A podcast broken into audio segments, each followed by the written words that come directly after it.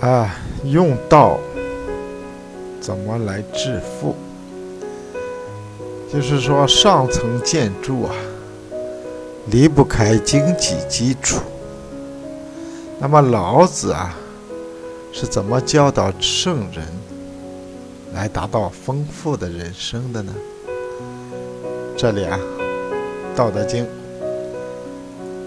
从第九章到第六章，就是讲的这个事情。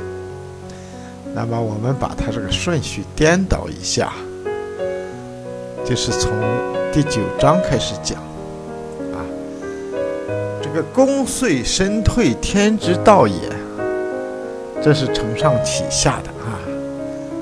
这个我们放到后面去讲。我们从这个富贵而骄开始，就是富贵而骄傲的人生呢，要自己来处理他的祸患。啊，民间啊。有个俗话：“人没有钱，狗也闲。狗是忠诚的，但是狗即使愿意跟着你受苦，那么把狗饿死了，你不会心疼吗？所以啊，人啊不能没有钱。金玉满堂。”莫之能守。你如果穷的连一根针都没有，你有什么可守的呢？所以啊，金玉满堂啊，这个事情也不是容易达到的。揣而锐之，不可长保啊！还是这个例子，你如果穷的连根针都没有。你还有什么可以来让它锋利的呢？你有什么武器或者工具来让它锋利呢？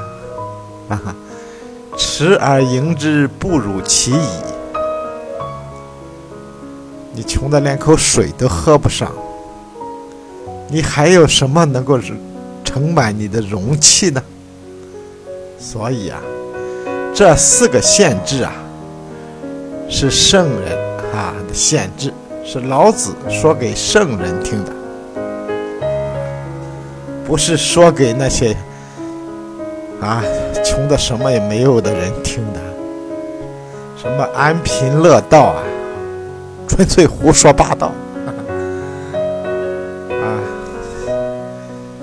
就是说，圣人啊，为什么能达到这四种限制呢？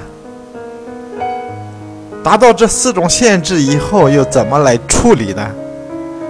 圣人教给他了四种方法：不如其已，不可长保，莫之能守，自易其咎。